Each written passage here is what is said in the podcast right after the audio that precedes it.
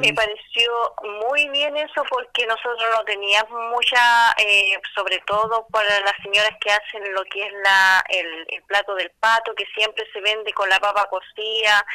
eh, que son los acompañamientos, pero ahora ellas aprendieron a, hacerlo, a prepararlo de otra forma y les encantó mucho.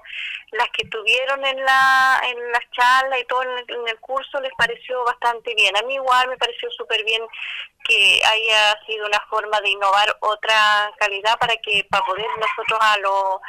a nuestros clientes ofrecerle otras cosas igual sobre todo porque es la, la fiesta costumbrista pues nosotros todos los años tenemos una fiesta costumbrista donde es la fiesta del pato y ya ahora ya no se va a vender solamente con la papa cocida, con otros agregados, sino que ahora va a venir con otra especialidad que, que, las, que las chicas aprendieron.